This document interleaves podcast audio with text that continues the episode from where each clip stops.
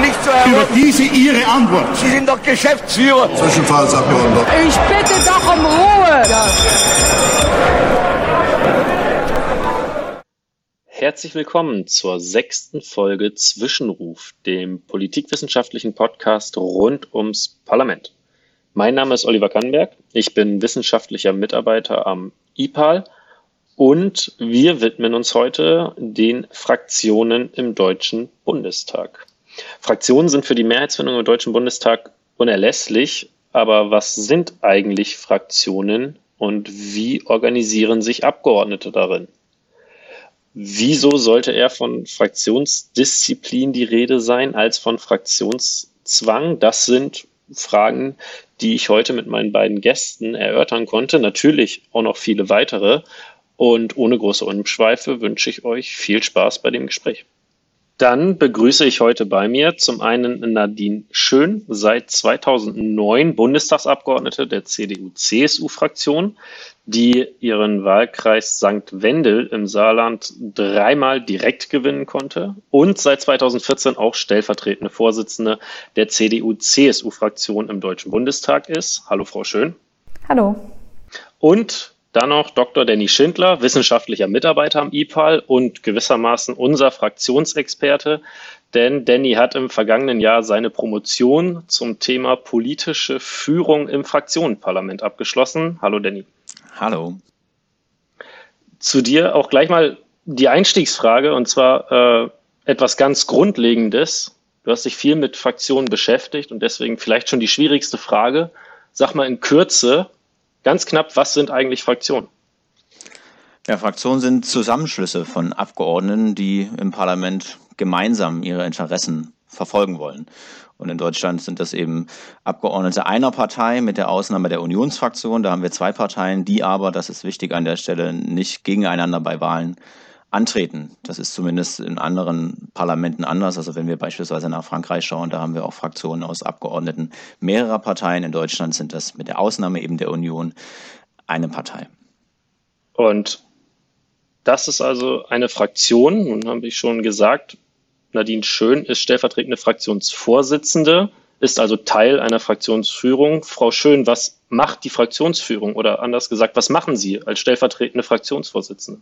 Ja, unsere Fraktion ist so aufgebaut, dass ähm, ich beschreibe es jetzt mal von oben nach unten. An der Spitze äh, steht der Fraktionsvorsitzende Ralf Brinkhaus. Äh, er hat einen ersten Stellvertreter, das ist nämlich der Vorsitzende der CSU-Landesgruppe. Und Herr Schindler hat ja schon gesagt, wir sind eben ein Zusammenschluss zwischen CDU und CSU und deshalb ist quasi der hat äh, Alexander Dobrindt als Vorsitzender der CSU-Landesgruppe eine hervorgehobene Position als äh, stellvertretender Fraktionsvorsitzender. Zusätzlich zu ihm gibt es dann aber ähm, weitere stellvertretende Fraktionsvorsitzende, zu denen äh, ich eben auch gehöre. Und jeder von uns ist für ein oder zwei Arbeitsbereiche unserer Fraktion zuständig. Ähm, zum geschäftsführenden Fraktionsvorstand, wie wir das nennen, gehören neben dem Fraktionsvorsitzenden und seinen Stellvertretern auch noch die parlamentarischen Geschäftsführer. Das ist der geschäftsführende Vorstand. Darunter gibt es den Fraktionsvorstand. Das sind alle Sprecherinnen und Sprecher der Arbeitsgruppen und noch einige gewählte Mitglieder aus der Fraktion. Und dann nochmal die Gesamtfraktion. Das sind eben alle Mitglieder unserer Fraktion die äh, dem Deutschen Bundestag angehören. Also im Prinzip gibt es drei, drei beziehungsweise vier verschiedene Ebenen. Danny, wenn wir das vielleicht vergleichen zwischen den äh, verschiedenen Fraktionen, die aus Parteien kommen, gleicht sich dieser Aufbau bei den verschiedenen Fraktionen im Deutschen Bundestag? Der gleicht sich weitgehend schon. Im Detail gibt es da Unterschiede. Also die Unionsfraktion hat, äh, ähnlich wie die SPD-Fraktion, Frau Schön hat das ja eben schon ausgeführt, eine so gesehen zweigliedrige Führungsstruktur mit dem geschäftsführenden Vorstand ganz oben und dann dem erweiterten Vorstand darunter. Das ist bei einigen Fraktionen beziehungsweise bei der FDP-Fraktion beispielsweise anders. Da gibt es nur diese eingliedrige Führungsstruktur, eben nur den Gesamtvorstand. Darüber hinaus gleichen sich aber die Fraktionsstrukturen doch weitgehend. Man hat einmal eben diese vertikale Strukturierung, also dass es Führungsstrukturen herausbilden, und man hat zum Zweiten diese horizontale Strukturierung, also dass es eine fachliche Arbeitsteilung gibt und dann die entsprechenden Arbeitskreise oder eben auch Arbeitsgruppen gibt. Und wenn wir uns diese beiden diese beiden Ebenen, die vertikale Teilung und die horizontale Teilung angucken. Frau Schön, wir haben eine Fraktion mit sehr, sehr, sehr, sehr vielen Abgeordneten. Wie kommt es da zu einer Entscheidung? Also wie entscheidet, einfach mal wieder gefragt, eine Fraktion? Ja, das sind natürlich total komplexe Prozesse, ähm, die da ablaufen. Ähm, aber am Ende ist das schon alles sehr, sehr strukturiert. Ähm, ich habe ja, der, der ganze Bundestag gliedert sich ja in Ausschüsse. Die Arbeit ähm, läuft eben in den Ausschüssen ab.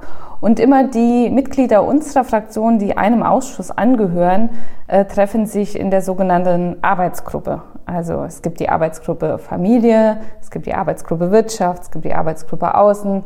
Ähm, und dort wiederum gibt es Berichterstatter, die verschiedenen Themen zugeordnet sind.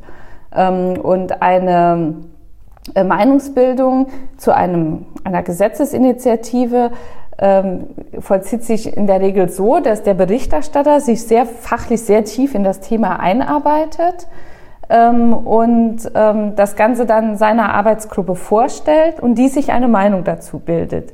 Diese Meinung handelt dann der Sprecher mit möglicherweise divergierenden Meinungen anderer Arbeitsgruppen aus ähm, und im besten Fall hat man dann schon eine Einigung, der sich dann auch äh, hoffentlich die meisten äh, Fraktionsmitglieder anschließen können. Wenn das nicht der Fall ist, geht es eben eine Ebene höher und Streitigkeiten müssen dann eben zur Not zwischen den äh, ähm, stellvertretenden Fraktionsvorsitzenden geklärt werden. Ähm, aber ganz oft äh, gelingt es eben schon auf der fachlichen Ebene, ähm, eine ganz weitgehende Klärung herbeizuführen.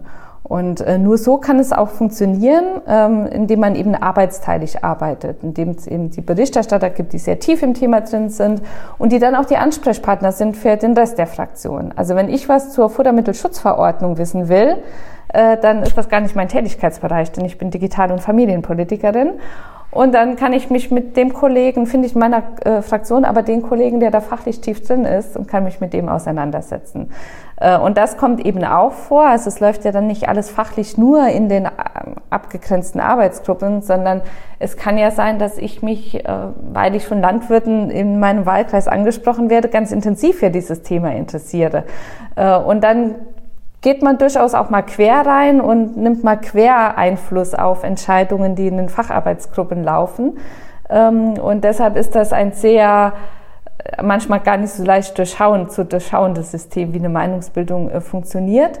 Dazu kommen eben noch andere Gruppen. Jetzt wird es ganz verwirrend, nämlich ähm, auch noch die Landesgruppen. Man hat ja oft ähm, auch aus regionaler äh, aus, aus regionalen Gründen eine andere Einstellung zu einem Thema als die Fachleute. Äh, und es gibt noch die sogenannten soziologischen Gruppen, also die junge Gruppe, die Gruppe der Frauen, die Arbeitnehmergruppe, der, der PKM, der Parlamentskreis Mittelstand, die nochmal so von dieser Perspektive auf die Themen drauf gucken. Und da kann ich zum Beispiel aus äh, frauenpolitischer Sicht auf das Thema Minijobs eine ganz andere Sichtweise haben, äh, als es etwa der Wirtschaftspolitiker hat. Und äh, wir, also diese soziologischen Gruppen, haben auch ihre Vorsitzenden, die eben auch im Vorstand vertreten sind. Und das kann dann schon mal zu ganz großen Kontroversen kommen, wenn die Landesgruppen, die äh, Arbeitsgruppen und die soziologischen Gruppen in den Austausch gehen. Ähm, und wir sind eben eine Volkspartei, da ist die Meinungsvielfalt dann doch auch sehr, sehr groß in der Regel. Wenn es so viele Gruppen gibt und so viele quasi Repräsentationsgruppen, dann auch gewisse Vertretungen, die man nochmal einnimmt innerhalb einer Repräsentationseinheit der Fraktion. Wie sieht das dann mit so etwas wie der, wie dem Demokratiegehalt der Willensbildung aus? Also Danny mal anders gefragt, für Parteien gibt es ja diese Regel der innerparteilichen Demokratie, die muss auch gegeben sein. Gibt es sowas für Fraktionen auch? Gibt es da eine Vorschrift oder ähnliches? Oder wer entscheidet, wann wie demokratisch entschieden werden kann oder wie demokratisch es sein muss in Fraktionen? Ja, also wir haben ja den, bei den Parteien haben wir ja die verfassungsrechtliche Norm, dass auch eine gewisse innerparteiliche Demokratie vorhanden sein muss. Bei den Fraktionen haben wir das ein Stück weit analog. Zumindest haben wir im Abgeordnetengesetz die Regelung, dass Fraktionen verpflichtet sind, ihre Arbeitsweise, ihre Organisationsweise auf den Grundsätzen der parlamentarischen Demokratie aufzubauen. Also mit dieser Regelung wäre jetzt ein ja, diktatorisches Fraktionsregime nicht vereinbar. Ähm, es ist auch praktisch kaum möglich, weil die eigenen Abgeordneten das wahrscheinlich gar nicht mitmachen würden. Ähm, also man hat schon gewisse demokratische Elemente innerhalb der Fraktion. Am ehesten sieht man das vielleicht daran, dass die Fraktionsversammlung, also wenn alle Abgeordneten zusammenkommen, dass die Fraktionsversammlung das zentrale Beschlussgremium, das exklusive Beschlussgremium und Wahlgremium oder Wahlorgan der Fraktion ist. Also alle Abgeordneten immer über alles mitbestimmen können. Daran sieht man das, glaube ich, schon ganz gut. Ja, äh, exakt äh, richtig. Ähm, natürlich ist die, das die Fraktionssitzung auch die wichtigste Sitzung in der Woche, weil dort eben die Beschlüsse gefasst werden. Ähm, und ähm, die Themen müssen vorher in den ganzen Gruppierungen, die ich vorher äh, genannt habe, natürlich gut durchdiskutiert sein, damit man in der Fraktionssitzung dann eben die, die wichtigsten Fragen oder vielleicht auch die Fragen, die die kontroversesten Fragen klären kann. Unsere Fraktionssitzungen dauern ohnehin schon äh, sehr lange, etliche Stunden. Äh, und da ist es wichtig, dass man nicht bei jedem äh, Thema ins Detail gehen muss, sondern dass man sich auf die wichtigsten Fragen beschränken kann. Daran würde ich gleich auch noch eine Frage an, an Sie anknüpfen. Und zwar gibt es ja dann ganz, ganz viele verschiedene Einflüsse, die kommen. Also zum einen aus den Fachgruppen, die sich über Jahre hinweg mit einzelnen Themenfeldern beschäftigen. Dazu nimmt jeder Abgeordnete und jede Abgeordnete ja auch noch Eindrücke aus seinem Wahlkreis auf von den Wählerinnen und Wählern. Und es gibt den, im Fall jetzt der CDU-CSU-Fraktion zum Beispiel, den Koalitionsvertrag, der ein Stück weit auch die Arbeit vorstrukturiert, weil man sich gewisse entweder Leitlinien oder sehr konkrete Ziele zunehmend setzt. Wie gelingt da so eine Art der Priorisierung auch innerhalb der Fraktion, welche Themen angegangen werden, in welcher Reihenfolge? Ja, Sie haben es ja richtig angesprochen. Die erste Priorisierung ist natürlich die, die durch den Koalitionsvertrag äh, vorgegeben ist. Der Koalitionsvertrag ähm, wird ja auch äh, von den Parteien nochmal ähm, abgesegnet. Ähm, und bei den Koalitionsverhandlungen ähm, sitzen ja beide Koalitionsfraktionen äh, dabei. Bei uns ist es auch so, dass wir Koalitionsverhandlungen auch immer unter Beteiligung der Länder machen, denn äh, die Ebene haben wir jetzt noch gar nicht angesprochen. Äh, zu einem Gesetz gehört natürlich auch am Ende noch der Bundesrat und ähm, mit der Vertretung der Länder, wo ja auch noch mal alle äh, Parteien in den Landesregierungen vertreten sind. Und manchmal muss man das auch bei Gesetzesvorhaben schon im Auge behalten, dass man noch durch den Bundesrat muss, äh, der nochmal ganz andere Mehrheiten hat. Ähm, aber um nochmal auf Ihre, Ihre Frage äh, zurückzukommen, ähm, wie ist die Meinungsbildung? Ähm, diese also unsere, unsere Woche ist im Prinzip schon so aufgebaut, dass das eine aufeinander aufbaut. Also montags trifft sich der geschäftsführende Fraktionsvorstand äh, und damit ist irgendwie schon mal klar, was sind denn die größten und die wichtigsten und möglicherweise umstrittensten äh, Themen und der Fraktionsvorstand äh, im Anschluss. Äh, und abends tagen die Landesgruppen und die Landesgruppen sind in einer großen Fraktion wie der unseren extrem wichtig weil wir tatsächlich ja auch aus vielen direkt gewählten Abgeordneten bestehen, die sehr viel mitbringen aus ihren Wahlkreisen an Themen, an Einschätzungen, an Feedback der Bevölkerung. Ähm, und die Vorsitzenden der Landesgruppen tragen diese Diskussionsergebnisse aus den abendlichen Sitzungen am nächsten Tag nochmal in die sogenannte Brinkhausrunde. Äh, das ist nämlich nochmal ein kleines Treffen, was wir immer haben, bevor es dann in die Fraktionssitzung geht. Ähm, oder die Kollegen tragen die äh, Diskussionen in die Arbeitsgruppen. Äh, und in dieser Brinkhausrunde, was eigentlich eine ganz informelle Runde ist, treffen sich eben noch mal kurz vor der Fraktionssitzung die Vorsitzenden der Arbeitsgruppen ähm, und äh, die, die Landesgruppenvorsitzenden, um eben noch mal so eine kurze Feedbackschleife zu machen. Ähm, Gibt es besonders strittige Punkte? Was muss schnell geklärt werden? Haben wir gestern im Fraktionsvorstand ein Thema ähm, übersehen oder falsch eingeschätzt, was sich jetzt im Lichte der Beratungen in den Landesgruppen und Arbeitsgruppen noch ganz, ganz anders darstellt? Müssen wir noch was klären, bevor wir das dann nachher in der Fraktion auch verabschieden können? Ähm, und äh, das äh, ist vom Ablauf her, finde ich, ganz, ganz klug äh, gemacht, äh, weil es wirklich alle Impulse äh, versucht aufzunehmen.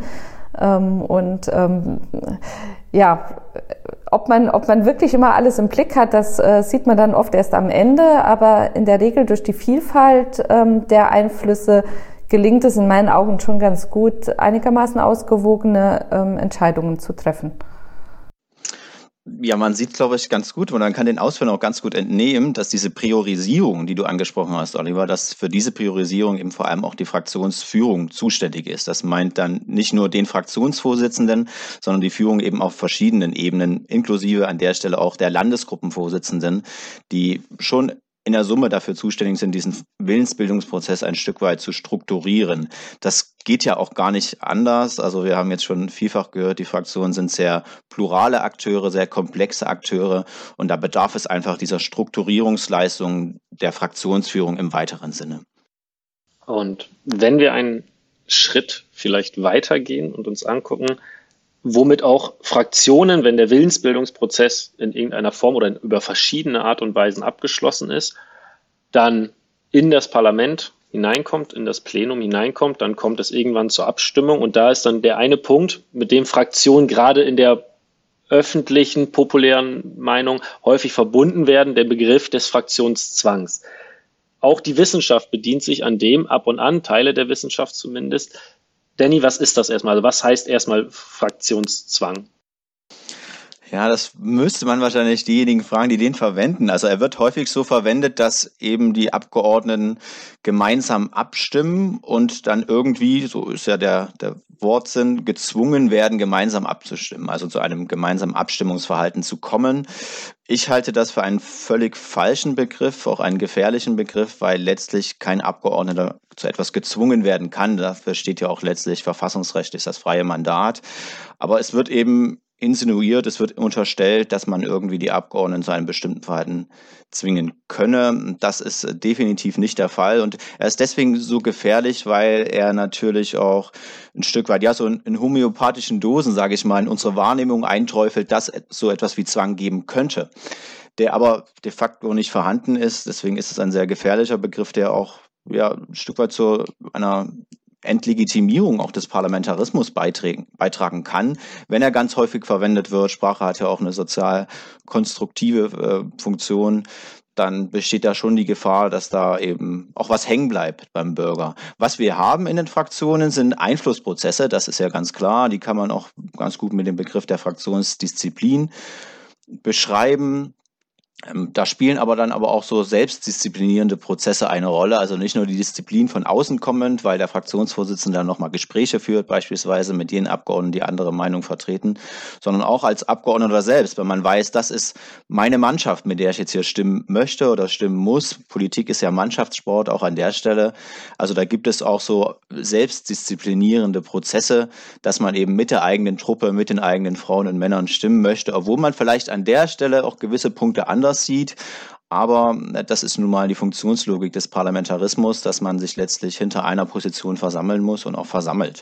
Wenn man die Abgeordneten selbst fragt, das ist ganz spannend, dann lehnen die im Übrigen auch diesen Begriff Fraktionszwang durchweg ab und dann wird ganz häufig auf Fraktionssolidarität und Fraktionsloyalität verwiesen. Und das ist ja oder weist auf nichts anderes letztlich hin als auf diese mannschaftsbildende Funktionslogik, also darauf, dass Politik in den Fraktionen und insgesamt auch in den Parteien letztlich ein Mannschaftssport ist.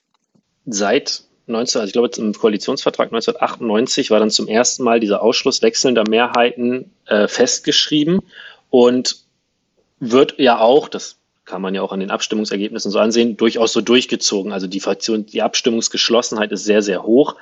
Und in der CDU-CSU-Fraktion, in der Geschäftsordnung findet sich dann der Verweis, es gibt keinen Fraktionszwang. Also würden Sie die Ausführung von Danny Schindler genauso bestätigen, Frau Schön. Also einen Fraktionszwang gibt es nicht, aber man schafft es ja dennoch, eine sehr hohe Abstimmungsgeschlossenheit hinzukriegen.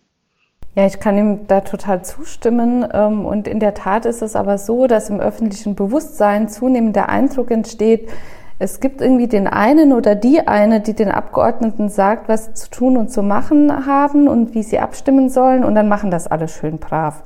Und die Realität ist schon äh, das, das Gegenteil, ähm, wie wir das ja eben auch diskutiert haben. Das sind komplexe, komplexe Aushandlungsprozesse, äh, die da laufen. Ähm, bevor es eben zu einer Entscheidung kommt. Und äh, wir sind eine Volkspartei, da ähm, ist es natürlich so, dass die dass die äh, Spannbreite der Meinungen total groß ist und dass es überhaupt nicht so sein kann, dass da alle einer Meinung sind. Das liegt ja in der Natur der Sache und das gilt für kleinere Fraktionen wahrscheinlich ähnlich. Äh, und dennoch muss man am Ende zu einem gemeinsamen Ergebnis kommen. Und deshalb gibt es ja diese langen Gesetzesberatungen und diese vielen, vielen Sitzungen, wo man wirklich auch sich argumentativ äh, an der Sache äh, auseinandersetzt, wo man Argumente gegeneinander austauscht und wo jeder sich dann eben auch eine Meinung bilden kann, wo jeder die Möglichkeit hat, für seine Meinung zu werben und zu versuchen, möglichst viel äh, davon auch durchzusetzen. Und am Ende ist es wie in jedem demokratischen System, es wird eben abgestimmt. Und da, wo ich mich mit meiner Meinung durchsetze, ist das super, aber meistens sind es eben Kompromisse, die am Ende stehen. Und äh, dann wäre es ja äh, echt sehr merkwürdig, wenn man nach einer langen Zeit der Diskussionen und des Aushandelns am Ende sagen würde, ja, aber das ist nicht 100 Prozent die Meinung, mit der ich in die Debatte reingegangen bin und deshalb stimme ich dem Kompromiss jetzt nicht zu. Ähm, deshalb finde ich, äh, genau wie Herr Schindler, das Thema äh, Fraktionszwang einfach falsch, denn jeder hat die Möglichkeit, dann doch dagegen zu stimmen und das wird auch zuhauf gemacht. Aber eine Demokratie kann eben auch nur funktionieren, wenn auch die meisten am Ende den Kompromiss akzeptieren. Ähm, und ähm, wenn ich in Schulklassen bin, dann erkläre ich das oft an einem ganz einfachen Beispiel, nämlich des, des Klassenausflugs. Da will der eine in den Europapark, der andere will wandern gehen und der dritte ähm, will gerne ähm, ein Grillfest machen. So, und dann, dann wird eben diskutiert und am Ende muss abgestimmt werden. Und wenn dann alle diejenigen, die eigentlich kegeln wollten, sagen, wir gehen jetzt aber doch kegeln, ja, dann kann halt so eine Klassengemeinschaft nicht funktionieren. Und deshalb ist das ein ganz demokratischer Prozess. Wir diskutieren, wir debattieren, wir versuchen zu überzeugen. Am Ende wird in der Fraktion abgestimmt. Und äh, wenn ich ähm, mich mit meiner Meinung nicht durchgesetzt habe, dann äh, sollte ich aber doch wenigstens so solidarisch sein und mich dann in der Abstimmung im Plenum der Mehrheit meiner Fraktion anschließen. Nicht mehr und nicht weniger äh, ist das.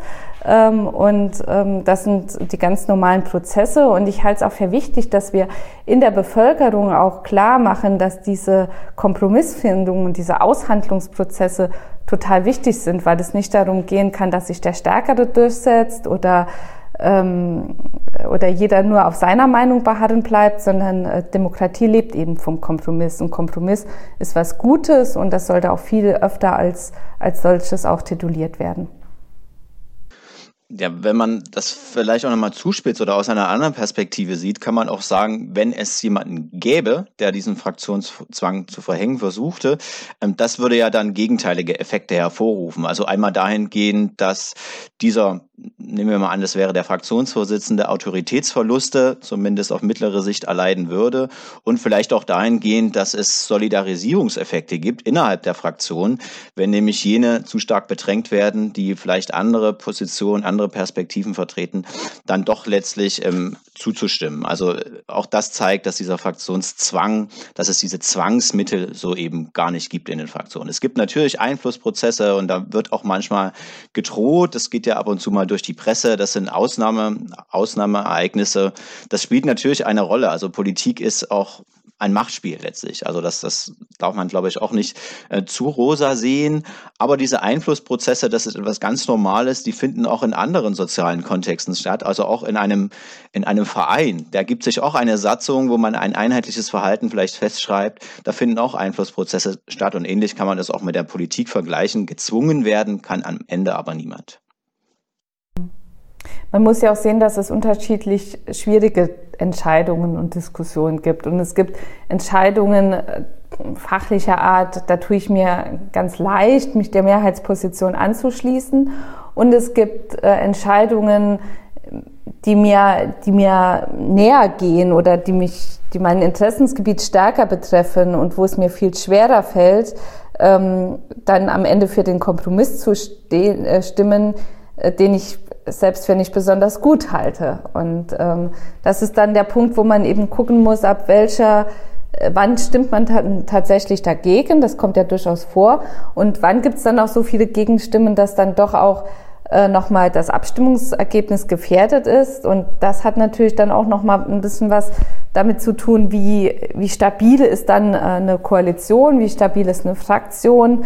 Ähm, Und das muss dann bei jedem Thema auch nochmal noch mal einzeln bewertet werden. Also diese größeren Fragen, die Stabilität der Koalition insgesamt, das schwingt natürlich dann auch immer wieder mit bei solchen Diskussionen und kann dann im Einzelfall schon zu ganz schwierigen Abwägungsentscheidungen bei dem einzelnen Kollegen kommen und auch beim Fraktionsvorsitzenden, der ja schon den Laden zusammenhalten muss ähm, und äh, natürlich will, dass die meisten Kollegen mit dem Kompromiss stimmen äh, und äh, da aber manchmal dann auch schon stärkere Überzeugungsarbeit leisten muss, damit das funktioniert. Also das ähm, sind teilweise sehr schwierige Situationen, wo man dann auch keinen der Beteiligten beneiden kann.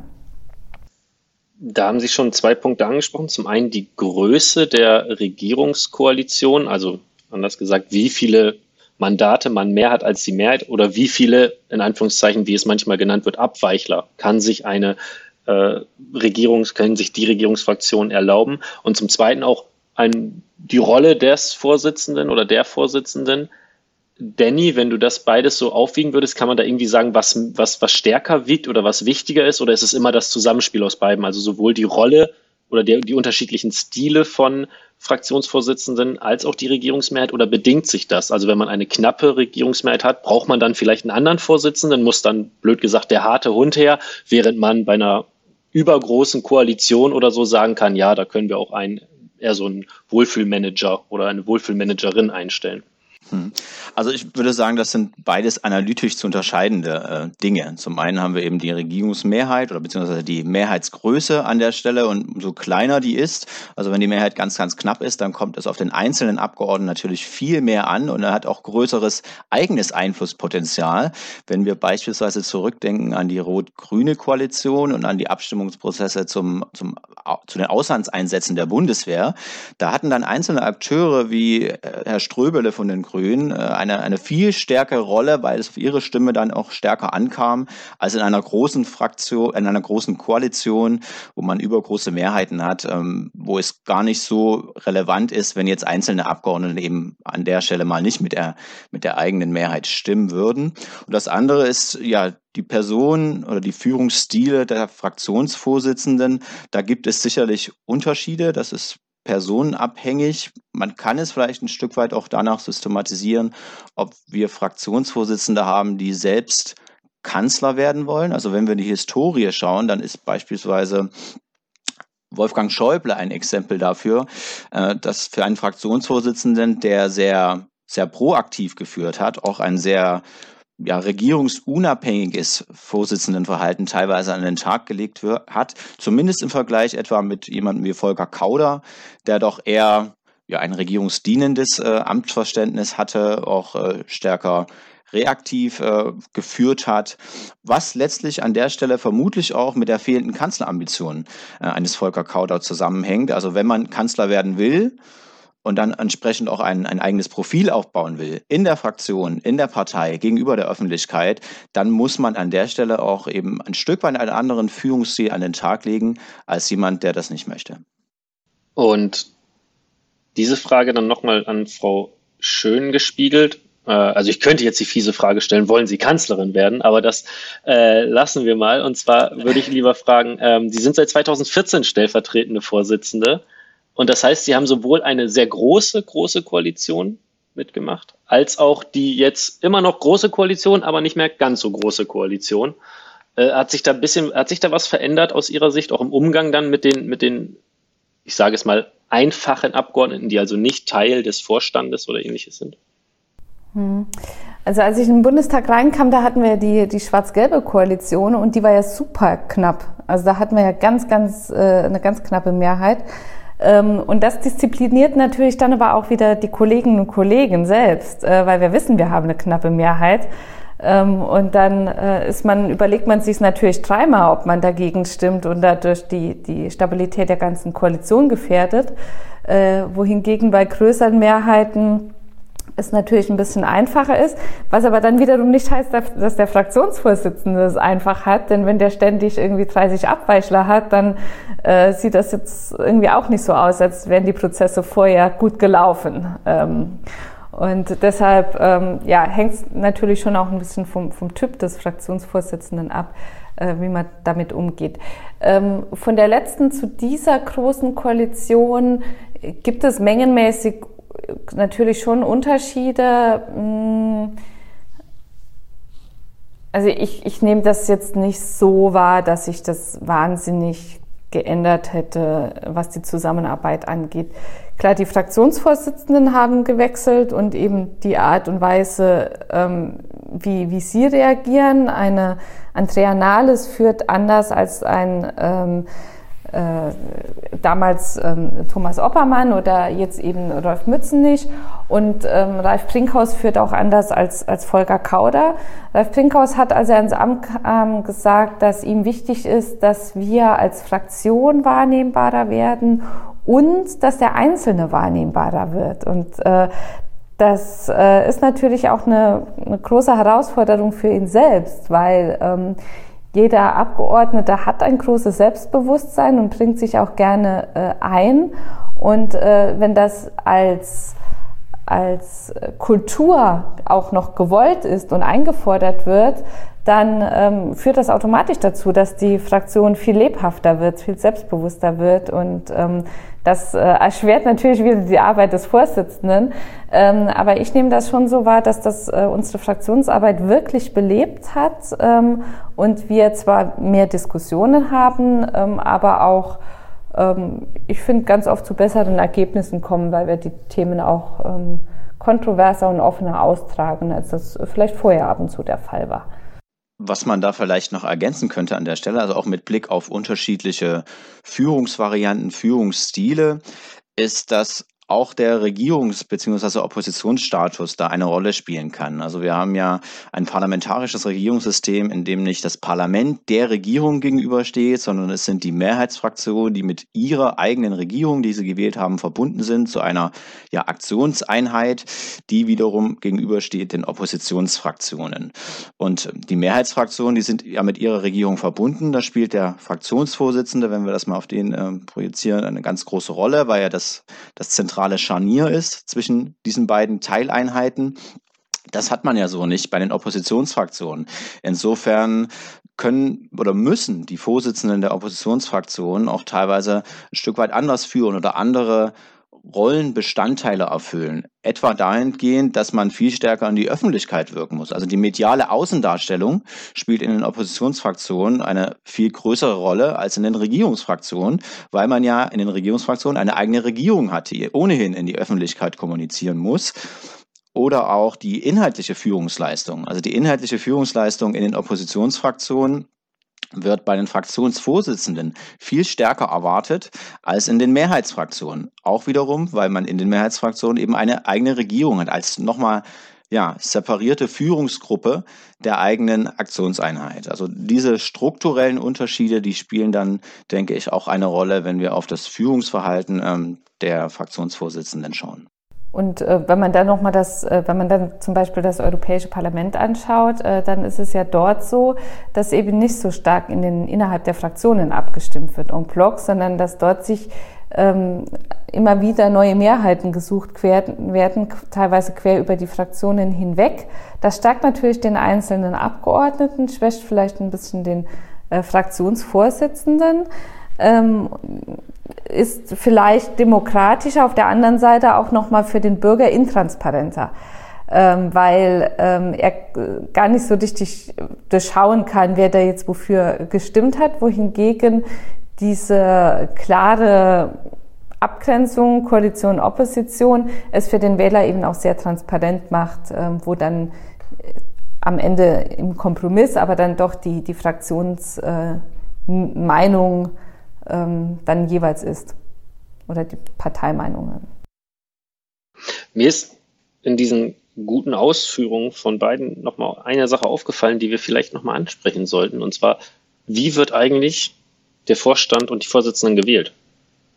Dass wir einmal unseren Zuhörerinnen und Zuhörern, äh, Frau Schön, vielleicht können Sie das aus der, aus der CDU-CSU-Fraktion berichten und Danny, vielleicht hast du Erfahrung von den anderen Fraktionen, vielleicht gleicht sich das ja auch. Äh, wie, also wie werden die gewählt und vor allem wie oft? Also sind die einmal da oder kann ich mir die aussuchen als Abgeordneter? Der Fraktionsvorstand wird zu Beginn einer Legislaturperiode gewählt, erst für ein Jahr und nach einem Jahr wieder bestätigt. ähm, für den Rest der Legislaturperiode. Und ähm, das funktioniert aber auch nicht nach Wild West oder irgendwie völlig unkoordiniert, sondern auch da gibt es vorbereitende Sitzungen. Und da kommen jetzt bei uns wieder die Landesgruppen ins Spiel. Das ist die sogenannte Teppichhändlerrunde, wie wir umgangssprachlich sagen, äh, weil sich dann eben zu Beginn der Periode die äh, Vorsitzenden der Landesgruppen treffen. Auch ohne den Fraktionsvorsitzenden und dann eben ähm, sich alle Wünsche der Kolleginnen und Kollegen, die entweder neu oder wiedergewählt im Bundestag sind, sich anschauen und gucken, wer will denn in welche Arbeitsgruppe, wer will denn in welchen Ausschuss, in welches Gremium und wir versuchen das möglichst gerecht zu verteilen. Gerecht heißt, dass jemand, der schon mal im Ausschuss war, vielleicht größere Chancen hat als ein Neuling, dass äh, Ost und West und Mann und Frau und Jung und Alt und beruflicher Hintergrund oder Quereinsteiger einigermaßen gut vertreten sind und dass wir eine möglichst plurale, plurale Zusammensetzung der Gremien haben. Und innerhalb dieser Gremien äh, machen wir dann nochmal Vorschläge für, ähm, für die, die Sprecher und damit, wenn die Sprecher gewählt, und die werden dann aber nochmal äh, von der Gesamtfraktion gewählt. Und damit hat man ja den größten Teil des Fraktionsvorstandes eigentlich schon äh, stehen. Ähm, und dann der, der Rest wird eben auch von, äh, von der Fraktion gewählt. Beim geschäftsführenden Fraktionsvorstand ist es so, dass äh, der Vorsitzende dort ein stärkeres Mitspracherecht hat, äh, wen er sich da wünscht. Aber am Ende wählt, werden die auch von der Fraktion gewählt. Und ähm, Deshalb auch hier sehr demokratisch, äh, normales Mehrheitsprinzip und jedes einzelne Fraktionsmitglied hat die gleiche Stimme. Und kurze Zwischenfrage, wenn ich mit meinem Vorsitzenden oder meiner Vorsitzenden nicht zufrieden bin, können die, ab, können die Fraktionsmitglieder die abwählen? Wahrscheinlich ist es vorgesehen äh, in der Geschäftsordnung, äh, dass Sie mich da auf kaltem Fuß erwischen, äh, zeigt, dass ich mich damit noch nie beschäftigt habe. Also ist vielleicht auch noch gar nicht vorgekommen. Ich weiß es gar nicht ganz genau. Müssen wir, Danny, weißt du da was aus der Geschichte irgendwie? Ja, also man kann zunächst mal sagen, was Frau Schön auch schon ausgeführt hat. Das passt ja ganz gut zu dem Thema, was du, Olli, am Anfang angesprochen hattest, nämlich innerfraktionelle Demokratie. Und wir sehen, auch die Fraktionsführung ist zunächst mal demokratisch bestellt, wird also gewählt von den eigenen Abgeordneten und sie kann auch abgewählt werden. Also das vielleicht beste Beispiel ist die Abwahl Volker Kauders. Ähm, die war ja so gesehen nicht nicht vorgesehen, auch bei Angela Merkel nicht vorgesehen, die ihn da wieder vorgeschlagen hat als Fraktionsvorsitzenden. Aber dann ist eben jemand wie Ralf Brinkhaus angetreten und hat letztlich die Mehrheit bekommen. Eine knappe Mehrheit, aber es war eine Mehrheit. Äh, woran man vielleicht auch sieht, dass die, die Fraktionsmitglieder ihrerseits auch gewisse Disziplinierungsinstrumente in den Händen halten, nämlich die Möglichkeit einer Abwahl oder dass man bei diesen Zwischenwahlen nach einem Jahr oder in anderen Fraktionen nach zwei Jahren da auch die eigene Fraktionsführung abstrafen kann ähm, und da ja einen Denkzettel verpassen kann. Also auch diese Möglichkeit gibt es. Dass Abgeordnete von einzelnen Positionen, aus einzelnen Positionen abgewählt wurden, das, das gab es auch vereinzelt, aber es ist wirklich ein absoluter Ausnahmefall. Also, dass beispielsweise, ich erinnere, dass im Rahmen der Euro-Rettung es einzelne Abgeordnete gab, auch in der Unionsfraktion, die äh, meinungsmäßig ganz anders unterwegs waren, die dann in der folgenden Wahlperiode auch nicht mehr im Europaausschuss vertreten waren, was total normal ist und total plausibel ist aus Sicht der Fraktion. Wenn jemand eben eine andere Meinung vertritt, dann ist er da vielleicht nicht der beste Repräsentant im Europaausschuss. Also diese, diese Abwahlmöglichkeiten gibt es letztlich, aber sie kommen kaum zur Anwendung. Ja, wo, wobei das ja keine Abwahl war, sondern eine Nicht-Wiederwahl. Also es war ja eine turnusmäßige Wahl, die anstand äh, und dort gab es halt einen Gegenkandidaten ähm, und äh, der hat sich durchgesetzt. Ähm, diese, die richtige Abwahl, also dass ein Mitglied aus der Fraktion oder eine Gruppe die Abwahl beantragen kann, ähm, die gibt es wahrscheinlich auch in unserer Geschäftsordnung, aber das ist eben schon ein ganz großes Misstrauensvotum, wenn man äh, wirklich den Antrag auf Abwahl stellt. Das finde ich ist noch auch deutlich zu unterscheiden äh, zu dem, was, was bei uns eben auch erfolgt ist, dass es ein, bei einer normalen Wahl äh, einen Gegenkandidaten gab und der sich dann durchsetzt. Das äh, ist ja schon nochmal ein qualitativer Unterschied.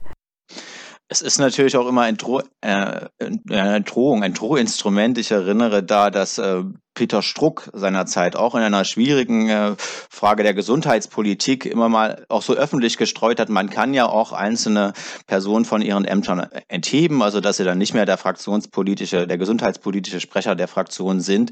Diese Drohungen, die gibt es natürlich auch, aber es spielt zumindest in der Umsetzung keine große Rolle. Das hatten Sie auch schon geschildert.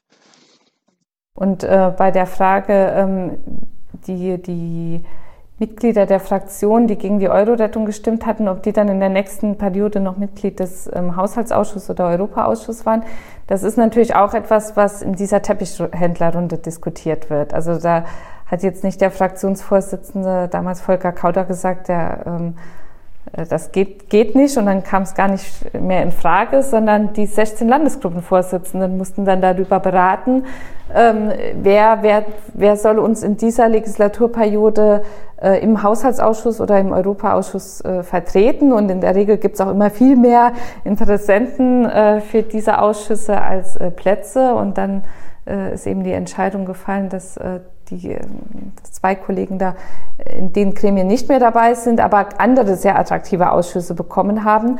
Ähm, also das ist aber dann auch nichts, was irgendwie der Ort von Orte dem Mufti von oben bestimmt wird, sondern das sind zumindest die Landesgruppenvorsitzenden, die das alle gemeinsam auch nochmal diskutieren und einen Vorschlag eben machen, wer welchem Ausschuss angehört.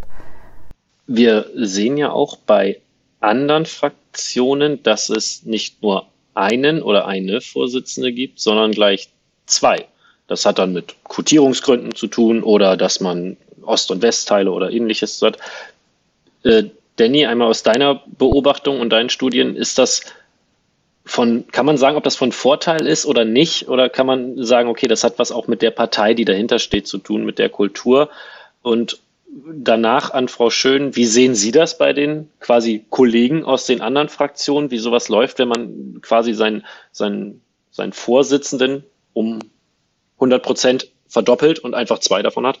Also zweimal ja, muss ich auf deine Fragen antworten, Olli. Also es hat schon etwas auch mit der Parteitradition, Parteikultur zu tun. Ähm, wir sehen das ja bei den Linken und auch bei den Grünen, dass sie eben eine Doppelspitze haben, auch in den Fraktionen. Vorteile hat das Ganze, das hat aber auch Nachteile. Also das ist wie mit vielen Dingen im Leben. Es hat beispielsweise den Vorteil, dass man auch äh, die Fraktion als, als binnenplurales Gebilde da besser bedienen kann, indem man eben verschiedene Flügel da bedient. Das wäre ein Vorteil in der Repräsentation. Es hat dann aber den Nachteil, zumindest bei den Führungsspitzen, dass die ja auch zusammen führen müssen und dann zu einer einheitlichen Position kommen müssen. Also das erzeugt dann auch wieder Abstimmungsprozesse zwischen den Fraktionsvorsitzenden, weil man ja in der Fraktion vielleicht da zwei Flügel bedienen kann, aber spätestens im Plenum ja eine Meinung der Fraktion stehen muss. Und äh, insofern geht damit auch ein größerer Koordinationsaufwand äh, zwischen den beiden Fraktionsspitzen dann einher. Also das hat ja sowohl Vorteile als auch Nachteile, würde ich sagen. Ja, dem kann ich zustimmen. Ähm, und bei uns ist das ja so eine Twitter-Lösung. Also natürlich haben wir einen Fraktionsvorsitzenden, aber dadurch, dass wir eine Fraktionsgemeinschaft sind aus zwei Parteien, ist natürlich die Stellung des ähm, ersten Stellvertreters und CSU-Landesgruppenvorsitzenden schon eine stärkere als die jedes anderen Stellvertreters. Und äh, damit haben wir auch äh, eine quasi Doppelspitze ähm, oder so ein Twitter-System zwischen einem einer Doppelspitze und einer, äh, äh, einem einzigen Fraktionsvorsitzenden. Wir haben jetzt viel über Fraktionen gesprochen, über Fraktionsführung, über warum es keinen Fraktionszwang gibt, sondern Fraktionsdisziplin. Wenn Fraktionen auch wieder medial sehr nochmal in den Vordergrund rücken und gleichzeitig weniger eine Rolle spielen, ist, wenn sogenannte Gewissensentscheidungen kommen, dann ist vor allem das mediale Interesse immer sehr, sehr hoch und dann wird teilweise, ich sage das mal in Anführungszeichen, von Sternstunden des Parlamentarismus gesprochen, weil man dann denkt, okay, jetzt könne so ein altes äh, Parlamentarismusideal wieder aufgelebt werden. Äh, Frau Schön, wer legt denn das fest, was eine Gewissensentscheidung ist? Also wie kommt das? Nehmen wir mal jetzt den Fall, bei Frau Merkel war es zum Beispiel relativ prominent mit der Abstimmung über die gleichgeschlechtliche Ehe. Ja, also äh, in der Tat, diese, diese Diskussion gibt's. Äh, das sind meistens äh, die ethischen Fragen, äh, wo man eben auch sagt, ähm, das ist äh, ja schön und gut, dass wir äh, versuchen, innerhalb unserer Fraktion Kompromisse zu finden und alle stimmen dann für den Kompromiss. Aber bei diesen ethischen Fragen, da kann man das von den Kollegen nicht verlangen. Und ich habe ja eben schon versucht zu erklären, dass es eben Fragestellungen gibt, die dem einzelnen Kollegen näher gehen oder die sie mehr betreffen und wo man mehr involviert ist und die einem dann auch schwerer fallen, da mit dem Kompromiss zu stimmen. Und das gilt eben ganz besonders für diese ethischen Fragestellungen. Ich will mich, wenn es um die Frage von Leben oder Tod, von Sterbehilfe oder äh, vorgeburtlichen äh, Tests, äh, Embryonentests, wenn es darum geht, dann, dann will ich mich auch nicht dem, dem einer Kompromisslösung ähm, anschließen, sondern dann will ich da meinen eigenen Weg finden. Und dann ist es auch sehr, sehr interessant, dass bei diesen Fragestellungen die ähm, Vorschläge, die dann ja erarbeitet werden, von Kollegen aus allen Fraktionen unterstützt werden. Also wenn ich jetzt nochmal an das Thema Suizidbeihilfe denke, dann gab es da drei oder vier Gesetzesvorschläge und äh, den haben in der Regel Kollegen aller Fraktionen angehört. Und ähm, das äh, sind deshalb Sternstunden des Parlaments, weil man diese Fragen natürlich auch weil jeder Kollege in diese Fragestellungen sehr, sehr tief eintaucht, weil man sich das sehr gut überlegt, weil es eben um ethische Fragen und Leben und Tod geht und dann deshalb auch sehr fundiert, auch argumentiert und diskutiert wird ähm, bei tiefgehenden Fragestellungen. Also ich glaube, die Sternstunde kommt vor allem, da geht es vor allem ums Thema und weniger ums Abstimmungsverhalten. Also abstrahieren könnte man vielleicht sagen, dass äh, in jenen Fragen die, die üblichen, die eingespielten äh, Willensbildungsprozesse ein Stück weit versagen und es das deswegen geöffnet wird und weil diese Spaltungslinien auch quer zu allen Fraktionen verlaufen und dann eben frei abgestimmt wird, wie im Falle eben der Präimplantationsdiagnostik, auch in anderen ethisch konnotierten Fragen. Ich sehe es ein wenig kritisch, das als Sternstunde zu bezeichnen, weil Sternstunde ja etwas eher Positives auch äh, zunächst mal transportiert, etwas, was vielleicht wünschenswert wäre diese, diese offenen Abstimmungen, die gab es ja auch historisch gesehen nicht in dem Maße, wie das häufig da unterstellt wird. Also auch wenn wir beispielsweise in die Pauskirchenversammlung schauen, da gab es schon ein relativ einheitliches Abstimmungsverhalten und im Übrigen auch in den, in den Satzungen der Abgeordnetengruppen schon festgehalten, dass man einheitlich abstimmen will äh, in sogenannten Parteifragen, wenn das beschlossen wird, dass man dann eben einheitlich abstimmt. Ähm, also ich würde das weniger als etwas normativ Wünschenswertes sehen, dass eben die Abstimmung dann geöffnet wird, weil es, glaube ich, ähm, nicht der Normalfall ist äh, parlamentarischer Willensbildung, dass man auch im Plenum in solchen Fragen ja dann zusammenkommt und versucht, sich noch wechselseitig zu überzeugen. Das ist ja nicht die, die normale Funktion des Plenums heutzutage. Da geht es ja nicht äh, um, äh, da geht es ja um Entscheidungskommunikation, aber nicht darum, dass sich die Abgeordneten ihrer auch intellektuellen Großartigkeit da gegenseitig überzeugen, auch über die Fraktionsgrenzen hinweg, sondern man spricht da eher zur, zur Galerie, zum, zum Fenster hinaus oder in die Kamera hinein. Ähm, also das würde ich zumindest kritisch sehen, dass das jetzt nicht unbedingt eine Sternstunde des Parlamentarismus ist. Es ist sicherlich ähm, eine ganz besondere Situation für die einzelnen Abgeordneten. Und das hatten Sie ja angesprochen, Frau Schön, dass man sich da eben die Entscheidung noch mal schwerer macht als in vielen anderen Bereichen und vielleicht noch mal mehr mit sich selbst ins Gericht geht oder über überlegt, wie man denn abstimmt und die Argumente hin und her wägt. Das ist sicherlich der Fall und insofern das sehr, sehr schwierige Entscheidung. Also das kann sich auch der Normalbürger, glaube ich, der nicht im Parlament vertritt und nicht im Parlament sitzt, äh, sehr gut vorstellen. Aber es sind eben, ja, das hatten wir schon angesprochen, eher Ausnahmephänomene. Wunderbar. Dann würde ich hiermit unseren erst sehr breiten und dann sehr, sehr detailliert auch in einigen Teilen geworden, aber dennoch, glaube ich, für alle stets verständliche ähm, Gespräch einmal beenden und bedanke mich sehr, sehr herzlich zum einen bei meinem Kollegen Danny Schindler und natürlich bei unserem Gast Nadine Schön, Mitglied des Bundestages. Äh, vielen Dank. Vielen Dank. Danke. Wer nach unserem Gespräch noch mehr über Fraktionen erfahren möchte, dem seien noch zwei Dinge ans Herz gelegt. Zum einen natürlich die Dissertation von Danny Schindler mit dem Titel Politische Führung im Fraktionenparlament. Die ist 2019 im Nomos Verlag erschienen, sowie das SOPIP Projekt des IPAL. SOPIP steht dabei für Standing Orders of Parties in Parliament, zu Deutsch Fraktionsgeschäftsordnungen im Parlament. In diesem Projekt widmen wir uns den titelgebenden Fraktionsgeschäftsordnung und haben auch schon zwei Beiträge darin veröffentlicht. Auf unserer Homepage findet ihr mehr und beides verlinken wir auch für euch in den Shownotes. Die Präsidentschaftswahlen der Vereinigten Staaten von Amerika waren in vielerlei Hinsicht denkwürdige, nicht zuletzt aufgrund der vorgebrachten Zweifel des noch Präsidenten Donald Trump an der Integrität der Wahl. Die pandemische Situation hat die Wahlorganisation in den USA erschwert und auch in Deutschland wird das kommende Superwahljahr 2021, in dem wir zahlreiche Landtagswahlen und die Bundestagswahl im September haben, vor dem Hintergrund der Corona-Pandemie eine Herausforderung für die Organisation von Wahlen sein. In unserer nächsten Folge Zwischenruf werden wir uns diesem Thema genauer widmen und möchten euch diese Woche zur zweiten Lesung ein Werk empfehlen, das einen historischen Blick auf die Entwicklung von Wahlen im 19. Jahrhundert wirft und dabei die Situation in den Vereinigten Staaten mit der in Preußen vergleicht. Wie hat sich das allgemeine Wahlrecht herausgebildet? Welche Bedeutung hatten dafür gesellschaftliche Eliten und politische Parteien? und auf welchen Wegen wurden die Wähler von verschiedenen Akteuren in ihrer Stimmabgabe beeinflusst. Diesen und vielen weiteren Fragen geht Hedwig Richter in ihrem Buch Moderne Wahlen, eine Geschichte der Demokratie in Preußen und den USA im 19. Jahrhundert nach. Das sehr anschaulich geschriebene Werk lebt von vielen Beispielen und Anekdoten über die damaligen Wahlhandlungen und besitzt zugleich analytischen Tiefgang. Wer also für die Feiertage noch ein Geschenk für politisch interessierte Leserinnen und Leser sucht, der wird in diesem Buch fündig. Das Buch von Hedwig Richter, Moderne Wahlen, ist 2017 im Hamburger Edition, dem Verlag des Hamburger Instituts für Sozialforschung, erschienen.